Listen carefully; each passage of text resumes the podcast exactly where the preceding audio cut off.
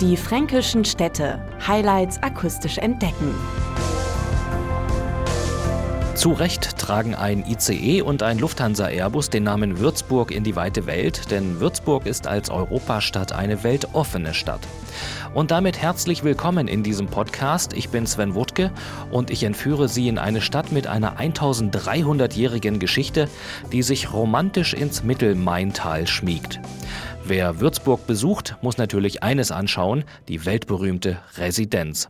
Stadtführer Wolfgang Jung schwärmt von der prachtvollen Kunst in einer schier unendlichen Fülle. Der unglaubliche Treppenaufgang eines der größten Deckenfresko der Welt von Tiepolo, in dem er die vier damals bekannten Kontinente vorstellt. Eine unglaubliche Farbenpracht, eine Lebendigkeit, die ihresgleichen sucht. Dann geht es weiter in den Weißen Saal. Der ist voller Stuckatur an den Wänden. Unglaublich, was Antonio Bossi da gemacht hat an Figuren, an Putten, an Ornamenten, um dann ein paar Schritte weiterzumachen in den Kaisersaal, wo es einem dann endgültig die Sprache verschlägt. Es ist eine barocke Orgie aus Licht, aus Witz, aus Sinnestäuschung, großartige Architektur. Die auch mit den äußeren Fassaden eine wahre Augenweide versprüht.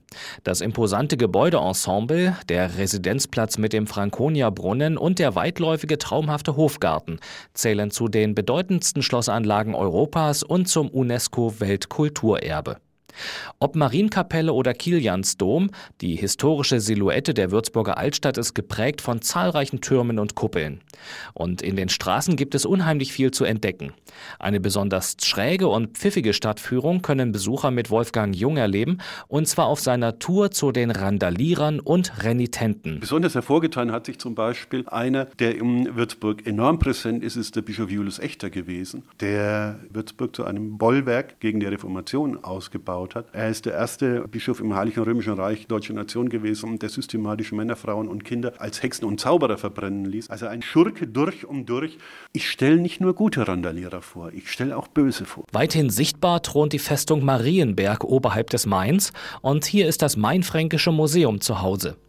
Die Direktorin Claudia Lichte hebt die enorme Vielfalt an kulturhistorischen Schätzen hervor. Ein Highlight bei uns sind die Werke Tillmann Riemenschneiders. Von ihm und seiner Werkstatt haben wir wohl die weltweit größte Sammlung im Museum. Aber neben dieser mittelalterlichen Kunst gibt es auch viel Barockkunst, Skulpturen und die Residenz musste ja auch ausgestattet werden im 18. Jahrhundert. Also blühte hier in Würzburg das Kunsthandwerk, zog viele Künstler auch von außerhalb an und diesen Reichtum, den können Sie bei uns sehen. Aber damit nicht genug, denn das ganze Jahr über gibt es etwas zu feiern. Unser 100-jähriges Jubiläum steht unter dem Motto 100 Jahre, 100 Tage. Damit wollen wir ausdrücken, wir sind nicht angestaubt und alt. Nein, bei uns tut sich richtig was. Und 100 Tage heißt 100 Veranstaltungen für die Besucher. Und da finden Sie alles von Lesung über Feste, über Weinproben. All das können Sie dieses Jahr im Museum erleben. Eine willkommene Abwechslung verspricht das Boxhorn im Würzburger Kulturspeicher, eine der renommiertesten Kabarettbühnen Deutschlands. Sabrina Betz lobt vor allem die unkonventionelle Atmosphäre. Es ist kein Zuschauerraum im Sinn von Reihen, sondern wir haben so Bistrotischchen, also es ist eine gemütliche Atmosphäre.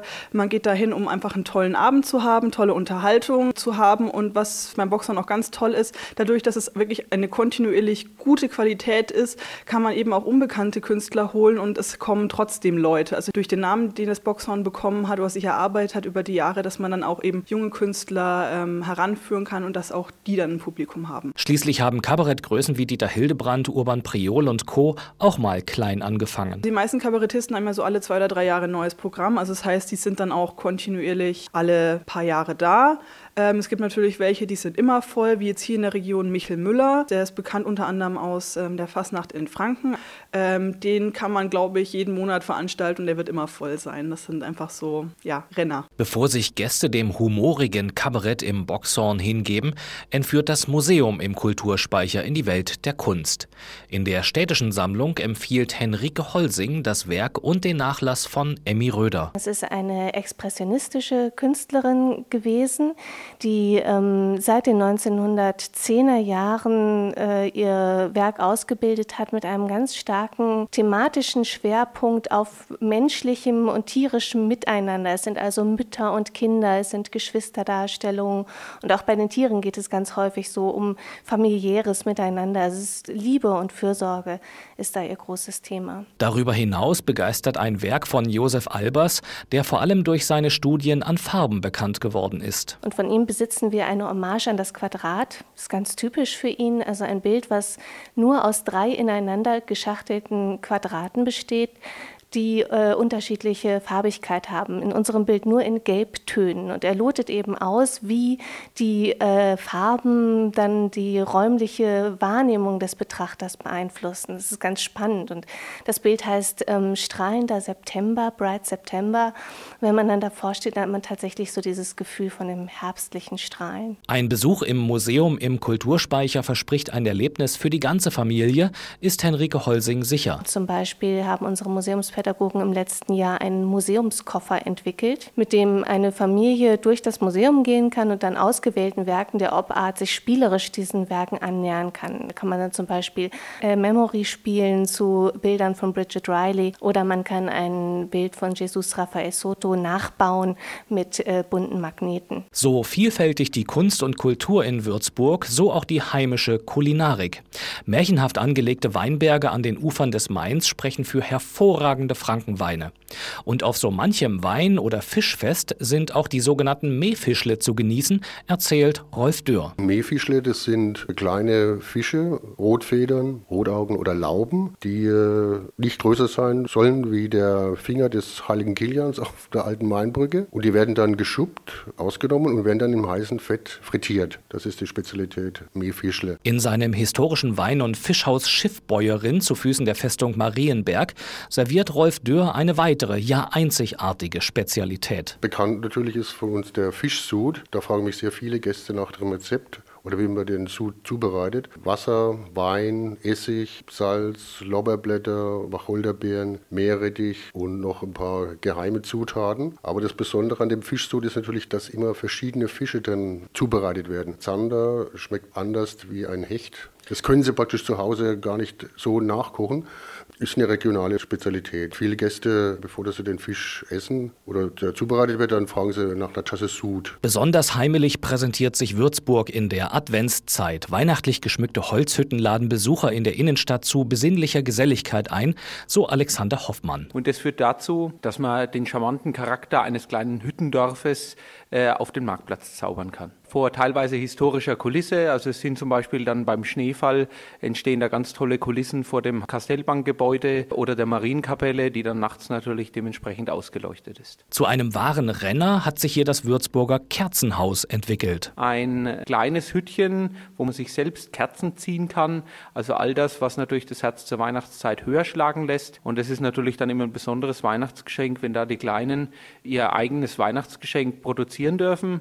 Und da sind natürlich die Kinder auch gerne gesehen und mit sehr viel Interesse auf dem Weihnachtsmarkt unterwegs. Als besonders sehens- und hörenswert beschreibt Alexander Hoffmann das vielfältige Programm zur Weihnachtszeit. Wir haben immer aus der näheren Region hochwertige Musikgruppen und Chöre, die da Weihnachtslieder zum Besten geben. Und besonders beliebt ist das berühmte Weihnachtssingen, wo alle Bürgerinnen und Bürger und alle Besucher des Weihnachtsmarktes herzlich eingeladen sind. Und dann natürlich bei einem Miteinander in einer so großen Runde eine ganz besondere Stimmung aufkommt. Das Weihnachtssingen erklingt traditionell am vierten Adventssonntag und zählt zu den Höhepunkten des Würzburger Weihnachtsmarktes. Aber ein Besuch der Stadt im Mittelmaintal wird nicht nur in der Weihnachtszeit zu einem lohnenden Erlebnis. Würzburg heißt sie zu allen Jahreszeiten herzlich willkommen. Weitere Informationen finden Sie unter diefränkischenstädte.de. Die fränkischen Städte. Highlights akustisch entdecken. Diese Produktion wurde unterstützt durch den Europäischen Fonds für regionale Entwicklung.